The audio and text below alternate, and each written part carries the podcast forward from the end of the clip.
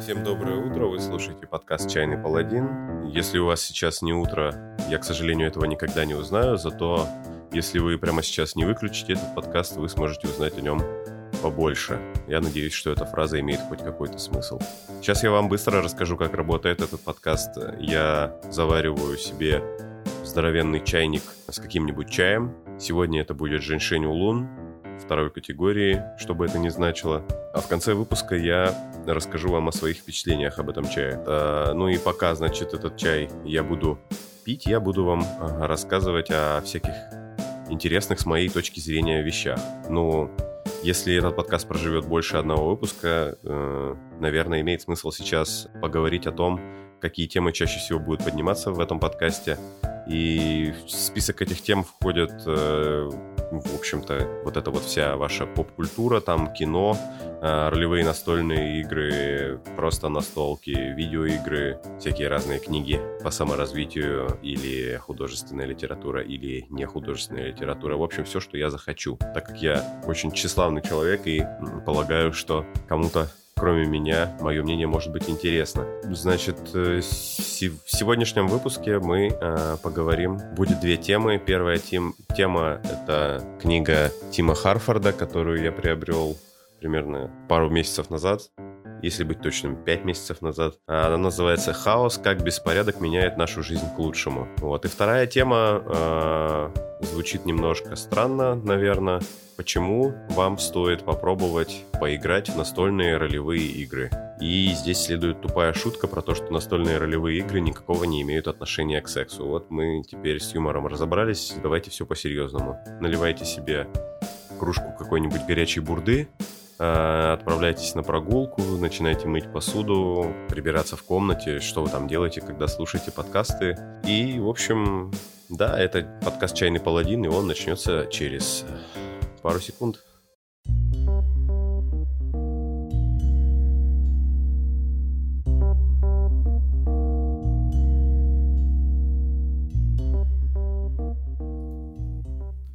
Итак, сейчас, если мне удалось где-то найти стильную какую-то перебивку, вы ее уже прослушали, и мы переходим к первой теме в нашем подкасте. Это книга Тима Харфорда «Хаос. Как беспорядок меняет нашу жизнь к лучшему». В общем, эта книга мне попалась на глаза в каком-то телеграм-канале по саморазвитию примерно год назад. Вместо того, чтобы да, вместо того, чтобы саморазвиваться, я читаю телеграм-каналы по саморазвитию. Я заинтересовался этой книгой довольно плотно так, э, захотел ее сразу купить. Тем более, что у нее очень красивая бирюзовая обложка. Пошел в свой деревенский читай город. Естественно, там я ничего не нашел и как-то на это, тем, на это дело подзабил. Вот, и спустя полгода я был в Петербурге, увидел эту книгу в магазине «Подписные издания». Э, она как раз там стояла с уценкой. 20% скидка, если что, сама книга стоит 873 рубля, то есть это довольно неплохое предложение, учитывая, что у книжки просто немножко заломан корешок, видимо, она как-то неудачно шлепнулась с полки на пол. Э, в общем, я был настолько рад, что не заметил, как продавец мне пробил ее по полной цене. Э, петербургский магазин подписные издания, ай-яй-яй. Давайте, наверное, про книгу поговорим, да? Нет, давайте, наверное, прежде чем поговорить о книге, мы поговорим обо мне. Зачем мне вообще читать эту книгу нужно было?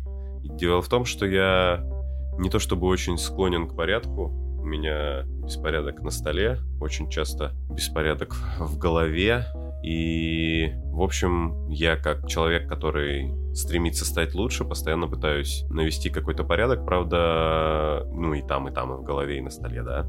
Правда, он там почему-то долго не держится. А тут само название, да, как беспорядок меняет нашу жизнь к лучшему, вроде бы показывает, что я всю жизнь все делал правильно, просто не понимал этого до конца, не понимал свою уникальность и теперь-то, прочитав эту книгу, у меня, наверное, появятся какие-то идеи, как все это поставить на какие-то систематические рельсы и поменять свою жизнь к лучшему. Круто, круто.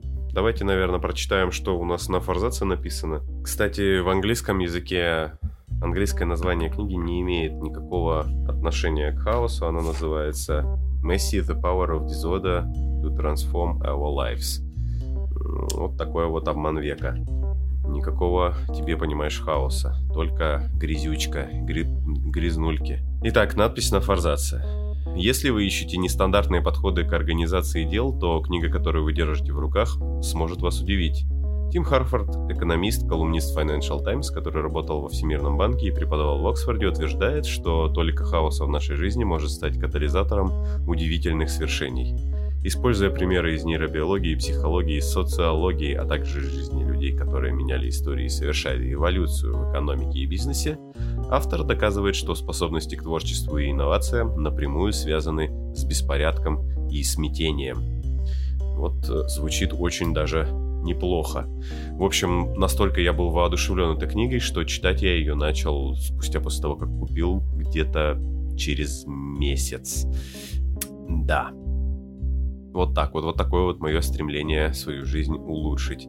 Сразу скажу, что когда начал читать эту книгу, у меня появилось желание прибраться у себя на столе. Вот так вот книжка про беспорядок заставляет тебя, не заставляет, наверное, побуждает э, прибираться в личной жизни. И, в общем, наверное, такая, такие книги по саморазвитию и должны это делать, да, приводить мысли в порядок. К слову о том, о приведении мыслей в порядок, чтобы записать вот это вот, вот эту аудиозаметку про эту книгу, это уже седьмой дубль. А мне пришлось перед этим это все изложить в тетрадку свои мысли, и вот такие вот у меня теперь они упорядоченные. Вот. А что, что касается самой книги, для меня немаловажное ее достоинство в том, что она легко читается, все сложные слова снабжены сносками э, внизу страницы, а не в конце книги, как это часто бывает. Э, язык вроде даже неплохой, ну или тут это заслуга перевода, сложно сказать, в оригинале книжку я не читал. Что с собой представляет из себя эта книга, в общем, наверное, понятно из э, надписи на форзаце. Это такой, такая нон-фикшн литература, где автор описывает нам случаи, когда беспорядок помогал людям достичь э, большего. Давайте я, наверное, сейчас перечислю основные тезисы, которые я подчеркнул из этой книги. Начинается она э, с того, что одна очень такая во воодушевленная любительница искус искусства пытается сделать концерт для великого пианиста, но у нее по каким-то причинам там много, много чего не получается, и в итоге все, что она, чего она смогла добиться, это найти помещение для выступления и рояль, или пианино, я уже не помню, которая в целом вот этого музыканта-пианиста не устроила по своему качеству, потому что было ужасно расстроенным. А, и он отказался играть концерт, она там значит, в слезах вся бегает, переживает. Потом происходит, как в сказке, значит, у него озарение, и он соглашается сыграть этот концерт, и этот концерт становится одним из э, величайших концертов, который этот э, пианист э, когда-либо сыграл, потому что на вот этом самом расстроенном пианино э, ему пришлось, э, а это был, насколько я понимаю, импровиз, импровизационный концерт, ему пришлось э, обходить какие-то плохо звучащие клавиши. Если меня сейчас слушают какие-то пианисты, пусть они меня простят за мою э, некомпетентность. Э, в общем, обходить как, э, какие-то пути, идти по непроторенным дорожкам, и в результате получилось одно из величайших его выступлений. Так что в качестве основного тезиса, наверное, можно сказать, что ну, мы знаем с вами, что хаос, беспорядок — это всегда что-то очень незнакомое, а значит потенциально опасное. И когда мы находимся в опасной среде, мы, как правило, сосредоточены, а для творческого человека, да и вообще для человека, который занимается какой-либо умственной деятельностью, сосредоточенность — это, в общем-то, один из э, таких залогов успеха. В книге также описан достаточно известный случай про величайшего, ну, од- одного из самых великих, по крайней мере, ораторов, ораторов 20 века. Это Мартин Лютер Кинг, как он писал свою э, точнее, произносил свою самую знаменитую речь про то, что у него есть мечта. Как, наверное, многие знают э, из тех, кто интересовался этим вопросом, эта речь э, у него была э, практически полностью симпровизирована, потому что он э, для выступления подготовил совсем другую речь. и тем более делал ее в спешке, и в итоге, когда пришло время ее произносить, он начал э, говорить, можно сказать, экспромтом. Э, но здесь нужно сделать оговорку, э, потому что, э, несмотря на то, что Мартин Лютер Кинг очень талантливый был человек, то есть, можно сказать, гений, уникум, вот эта вот его великая речь, она бы не получилась, если бы он не потратил много, очень много времени на написание подготовленных речей. В книге описано, что у него было довольно мало свободного времени, не занятого его непосредственными обязанностями э, в церкви и общественной деятельности, поэтому на написание речей, э, ну, скажем так, речи он писал каждое утро, там, заваривал себе кофе в 5.30 утра и начинал писать в течение нескольких часов. И за вот э, свою карьеру написал множество речей и всегда, в общем-то, был э, такой человек сверхподготовленный. Эти речи он по нескольку раз переписывал, но свою самую знаменитую речь э, он, по сути, выдал экспромтом. Что, в общем, э, наверное, сейчас разрушит э, мечты всех э, разгильдяев, которые любят хаотично лежать на диване. Если ты ничего не делаешь, и не совершенствуешься, то твоя хаотичная натура тебе никак не поможет. Но э, если ты тратишь на какое-то действие очень много времени и становишься в нем по-настоящему профессиональным, э, то внезапное отклонение от э, заданного курса может привести тебя к каким-то неожиданным результатам и, возможно, даже очень успешным. Потому что, потому что, потому что люди обладают Давайте я вот так перейду сейчас э, к другому тезису, потому что человек, как известно, обладает очень развитым ассоциативным мышлением.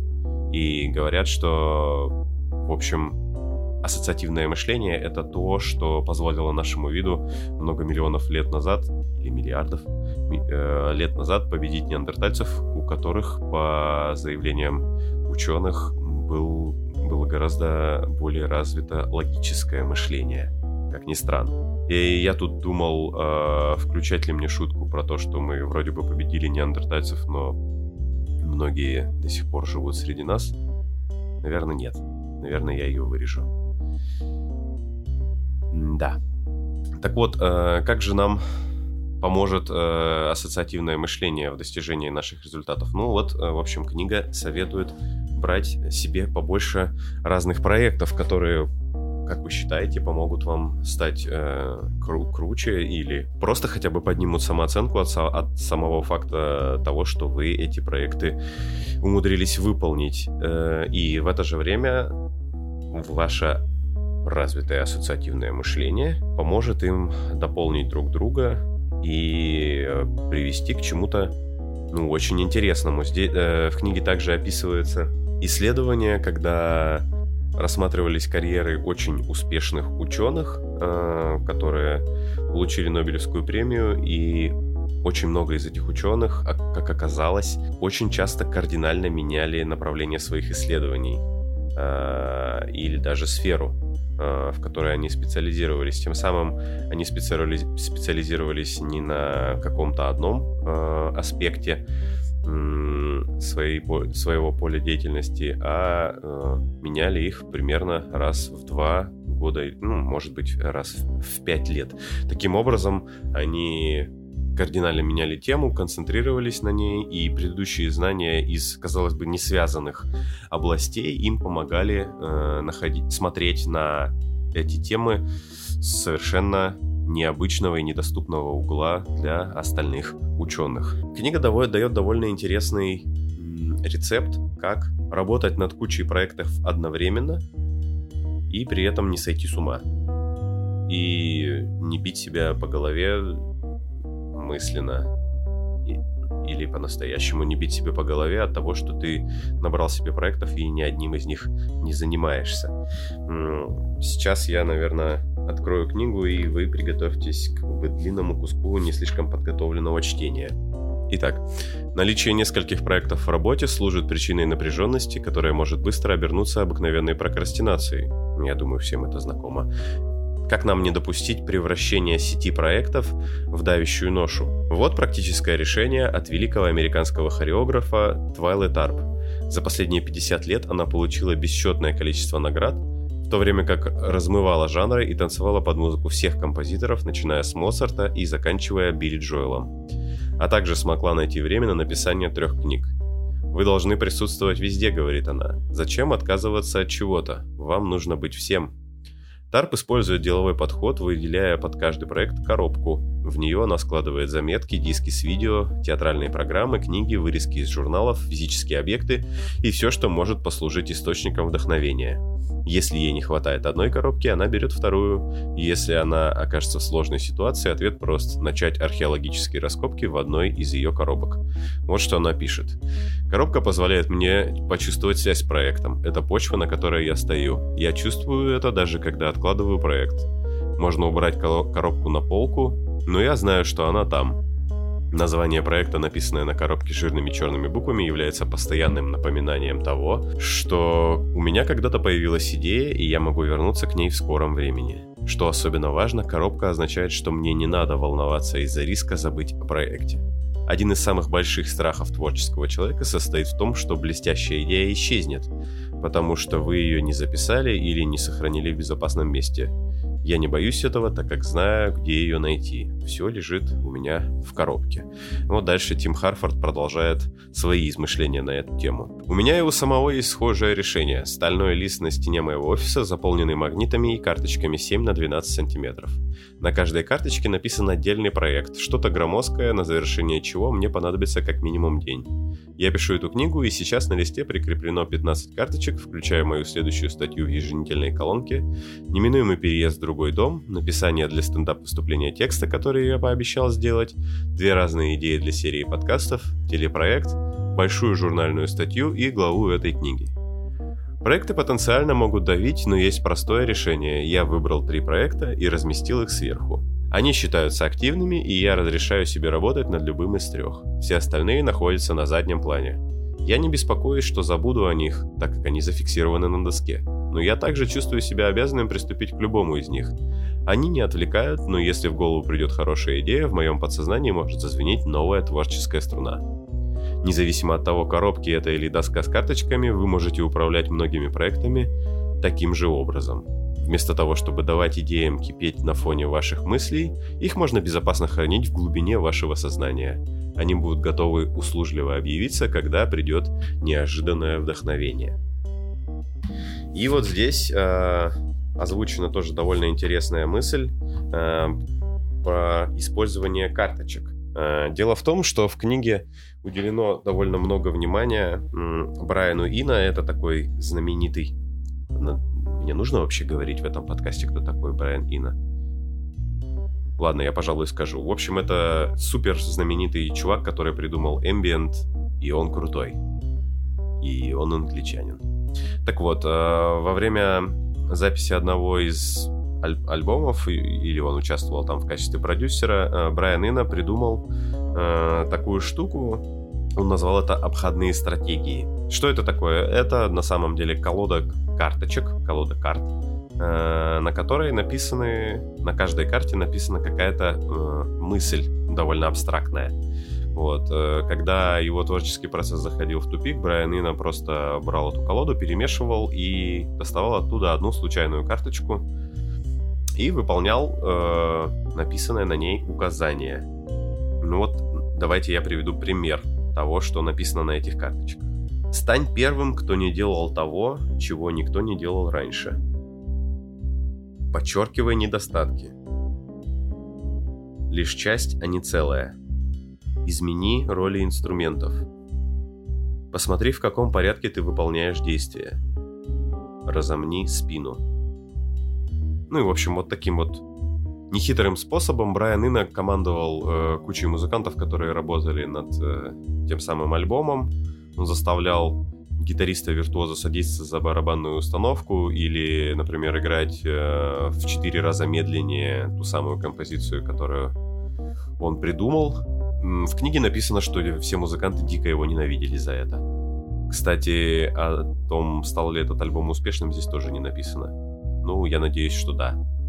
Возможно, я просто невнимательно читал. Ну, скорее всего, да. Скорее всего, он стал успешным. Это же Брайан Инна. Еще один тезис э, это навер... или идея, можно, наверное, так это назвать. Э, книга предлагает нам тратить больше времени на исполнение какого-то проекта, нежели на чем на планирование. Ну, понятно, что планирование это важно, но лучше делать свой план менее подробным, но э, более гибким.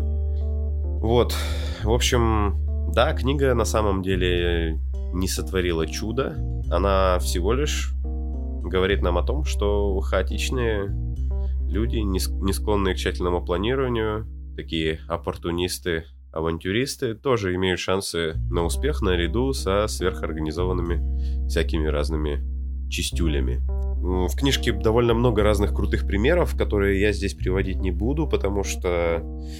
Ну, потому что пойдите и сами прочитайте. Книга, в принципе, стоит того, чтобы ее прочитать. Тем более, что, как я уже говорил, читается она легко, и можно довольно быстро словить, что называется, мотивацию. И если вы вот такой, допустим, слабовольный человек, которому нужна мотивация из книжки, чтобы начать что-то делать, эта книга вам должна подойти. Также вот э, хотел поделиться опытом. Это первая книга, в процессе чтения которой я делал заметки на полях и подчеркивал интересные мне предложения карандашиком и ставил на эти страницы стикеры. Несмотря на то, что книга вроде бы снабжена красивенькой такой оранжевой закладочкой, эти стикеры мне довольно сильно помогли в подготовке этого подкаста. Ну, ну вот так вот. Тим Харфорд, как беспорядок меняет нашу жизнь к лучшему. Издательство Ман, Иванов и Фербер. Ну а мы сейчас перейдем к следующей теме нашего подкаста. Это «Чайный паладин».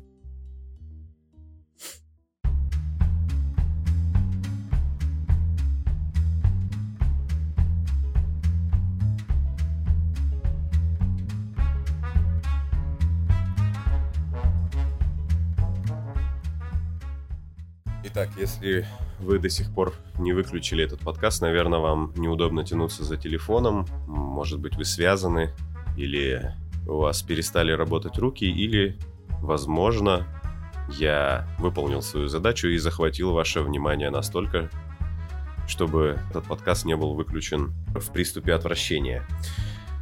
Второй темой, которая будет звучать в этом выпуске, я выбрал э, вот такую вот странную штуку, почему вам стоит попробовать ролевые игры. Настольные ролевые игры или настольные РПГ, настольные ролевки. Вот эти все термины будут взаимозаменяемыми в этом выпуске.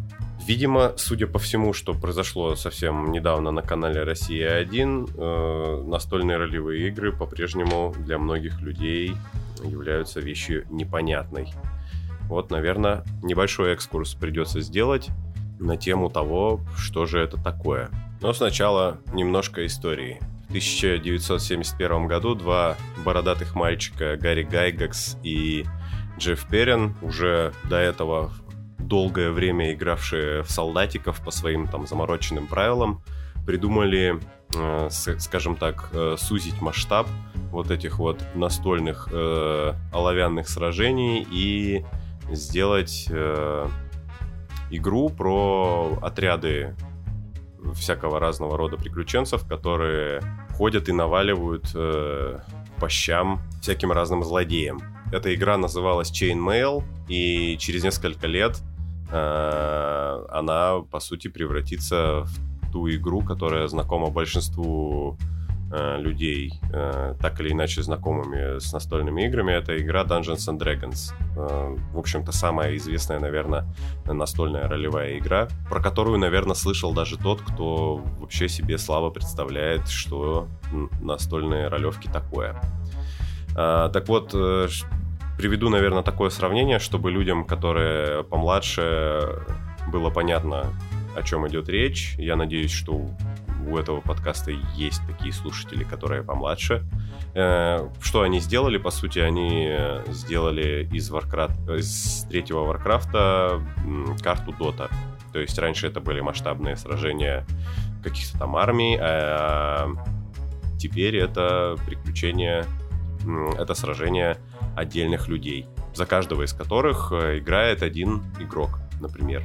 Что из себя вообще представляет настольная ролевая игра? А, давайте вот э, я вам приведу пример, э, такой маленький кусочек стандартной партии, допустим, в Dungeons and Dragons. Итак, э, вот представьте себе любую комнату в любой российской квартире, значит, э, посреди нее стоит стол, и за этим столом сидит, допустим, 4 человека. Один из них это DM, Dungeon Master, э, в других ролевых играх он может называться рассказчик или гейммастер, ну, как угодно, там кто во что гораст. Вот. Остальные три человека — это так называемая партия приключенцев, группа приключенцев. Э, ну вот давайте представим, что наша партия состоит из э, трех людей. Это Михаил, который играет за бойца с двуручным здоровенным мечом, которым он машет как оглобли и отрубает всем бошки. Андрюша, который играет за волшебника полуэльфа. И Юрчик, который играет за священника, который умеет лечить и раздавать по щам здоровенным двуручным молотом. И, допустим, а, вот такая ситуация. Гейммастер описывает им.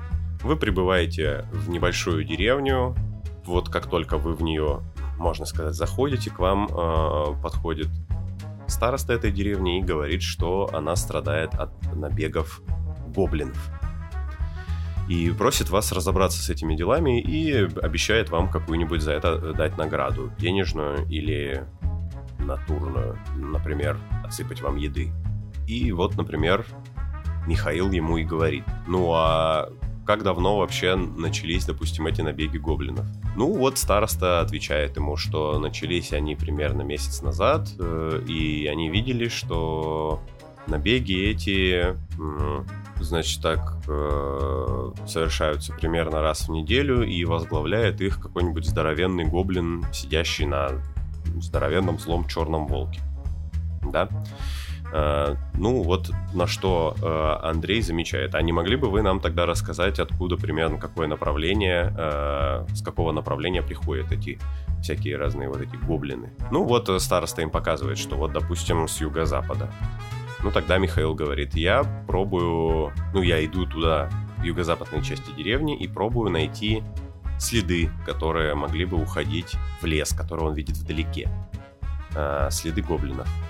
Ну, ведущий ему говорит, хорошо, а, это будет э, твой, э, твоя характеристика наблюдательности и ее сумма с твоим навыком чтения следов. Кидай 20-гранный э, кубик. Ну, не кубик дайс, да, 20-гранный генератор случайных чисел. Вот, значит, Михаил его кидает. Э, это сумма, выпавшая на кубике с, тем, э, с теми характеристиками, которые у него есть, э, говорит о том, что это успех, и гейммастер говорит, что гоблины приходят вот отсюда, и если следовать вот этому следу, вы, скорее всего, наткнетесь на их логово. В настольной ролевой игре каждый персонаж представлен в виде набора цифр, которые описывают его различные способности к тем или иным действиям. Например, э, ну, для, например, для тех, кто играл в компьютерные э, игры, э, знакомы такие понятия для, для персонажей, сила, ловкость, интеллект, выносливость и так далее. И также у него есть набор каких-то навыков вторичных, которые являются более узкими например, э, вот как уже упоминалось, чтение следов, э, например, навыки оказания первой помощи, способность творить заклинания или раздавать по щам здоровенной железной палкой. И вот, собственно, когда персонаж хочет заявить какое-то действие, которое требует каких-то усилий от него. То есть э, очевидно, что это довольно сложно. Э, ведущий просит игрока бросить кубик.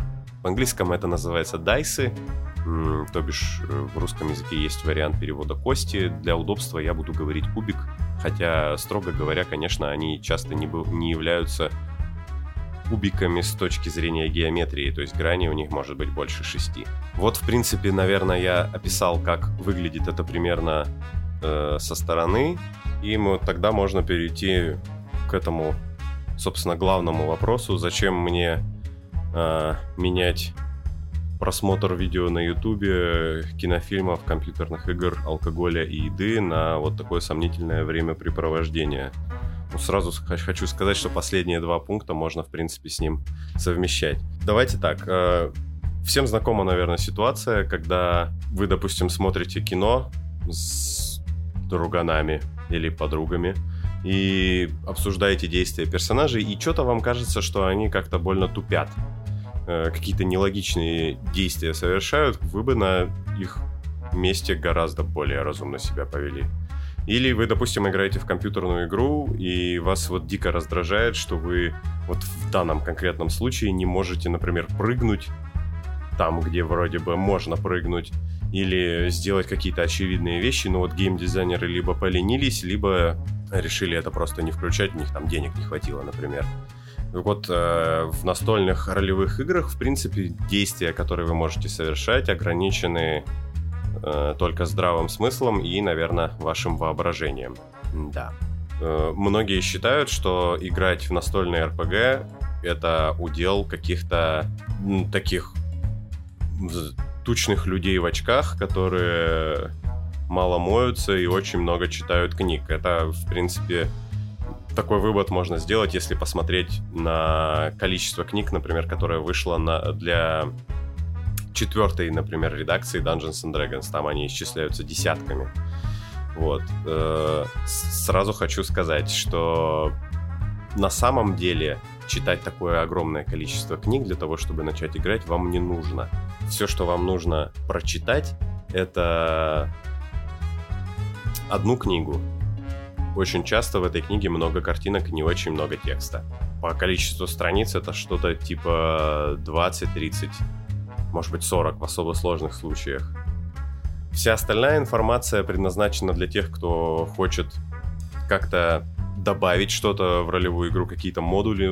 По аналогии, например, с компьютерными играми это подключить какой-нибудь мод или плагин. И, или она предназначена для ведущего, в, в таких книгах очень часто рассказывается какая-то дополнительная информация о мире этой настольной ролевой игры, чтобы более, скажем, впечатления от нее были более полными, и он смог ее более добротно описать. То есть мы здесь вот по степени задротства, наверное, настольные ролевые игры, они стоят где-то между обычными настолками, где правила может тебе объяснить за 20 минут человек, который владеет этой настольной игрой, или ты сам можешь их прочитать за, ну, там, часик примерно. И варгеймами, где на изучение правил у тебя может уйти, там, день или два, а научиться нормально играть может быть даже несколько месяцев. Вот настольные ролевые игры находятся где-то посередине, как я уже сказал. Кому вообще это может быть интересно, играть в ролевочки? Ну вот, э, ну вот, например, вы любите рассказывать истории всякие офигительные истории из своей жизни или любите помечтать и придумывать э, всякие разнообразные сюжеты, вам тогда отлично подойдет э, роль рассказчика или гейммастера. Э, требования обычно к этому человеку это иметь книгу правил, уметь читать на том языке, на котором она написана. Просто часто это бывает английский, э, так что лучше бы вам начать его сейчас учить уже. Вот. И, собственно, уметь складно говорить и объяснять э, игрокам, что происходит вокруг них, и обладать определенной долей здравого смысла, чтобы оценивать действия персонажей как логичные, которые могут произойти, и как совершенно полностью идиотские. Если вы, например, когда-нибудь хотели написать книгу или снять фильм, но вам не хочется это делать по причине того, что вы лентяй, вы можете попробовать э, себя вот на поприще настольных ролевых игр и стать рассказчиком. И получить, например, свою долю авторитета среди игроков. Это не всегда так, но очень часто именно так и есть. Или, например, вы хотели всю жизнь поиграть э, в игру по какому-то, например, вашему любимому сериалу. Вот, например, был такой сериал «Светлячок». Его закрыли э, уже довольно давно. Вряд ли по нему будут снимать что-то еще. Вряд ли мы увидим какие-то компьютерные игры по этому сериалу. Но вот вам вот дико хочется, например, поиграть э, в игру в сеттинге э, вот этого сериала. Ну вот тогда э, для вас идеально подойдут ролевые игры. Потому что, вопреки расхожему мнению, они не ограничиваются путешествиями в подземелья и драками с драконами. Настольные ролевые игры на самом деле бывают самых разнообразных, скажем так, жанров и стилей. То есть это может быть э, шпионский детектив, шпионский триллер, научно-фантастическая космическая опера. Э, это может быть фэнтезийное приключение про раздачу драконам по щам. И все что угодно на самом деле. Здесь все ограничено тем, ну, на самом деле, вашим воображением или способностью найти э, ролевую систему, которая подходит э, лично для вас, которых существует огромное количество, как я уже сказал. Также настольные ролевки вам э, очень сильно могут помочь, если вы хотите улучшить навыки речевого общения. Э, если вы э, являетесь, например, ну, выступаете в роли игрока. Очень часто в настольных ролевых играх, э, скажем так, бывает невыгодно, например, решать проблему силовым путем, и вам нужно, например, договориться с кем-то э, очень часто даже э, с человеком или не человеком, э, который занимает более высокое положение относительно вас по социальной лестнице. Вот. И тут как бы вы вас ну, вы не стесняетесь, потому что это же все как бы понарошку, а с другой стороны вы вот в такой игровой форме и импровизационно учитесь складно говорить. По-моему, неплохо. Очень многим людям, наверное, не мешало бы свои речевые навыки отточить, например, мне. Ну и для тех, кого я еще до сих пор не убедил, вот я сейчас приведу такой тезис. Американские спецслужбы, между прочим, во время подготовки своих агентов используют настольные ролевые игры.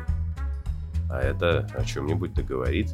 Если вас заинтересовала эта тема, но не устроила, как я вам ее объяснил, и вы при этом достаточно хорошо владеете английским языком, вы можете э, послушать несколько э, выступлений спикеров на сайте TED. Довольно известная такая платформа для публичных выступлений. Вот э, легко это все находится на YouTube. Э, ссылки я, наверное, приложу э, к описанию этого подкаста. Вот один из этих роликов называется How D&D Helps in Real Life. Довольно трогательное, эмоциональное выступление. Согласен я не со всеми тезисами, но как входной такой э, материал работает достаточно неплохо. Э, после этого вам YouTube, скорее всего, она предлагает множество, ну, как минимум, мне предложил три э, ролика на схожую тематику, как э, настольные ролевки помогают спикерам в реальной жизни. Ну а если вы не очень хорошо владеете английским языком, э, вы можете прочитать довольно неплохую статью на сайте Мира Фантастики, которую я, э, в общем, активно использовал при подготовке вот этого выпуска. Она называется на самом деле аналогично, по-моему, почему вам стоит попробовать играть в настольные ролевые игры. Вот так вот можно сказать, что половину э, этого подкаста я, по сути, украл у журнала Мира Фантастики, последний выпуск которого выйдет в конце этого года. Очень грустная история.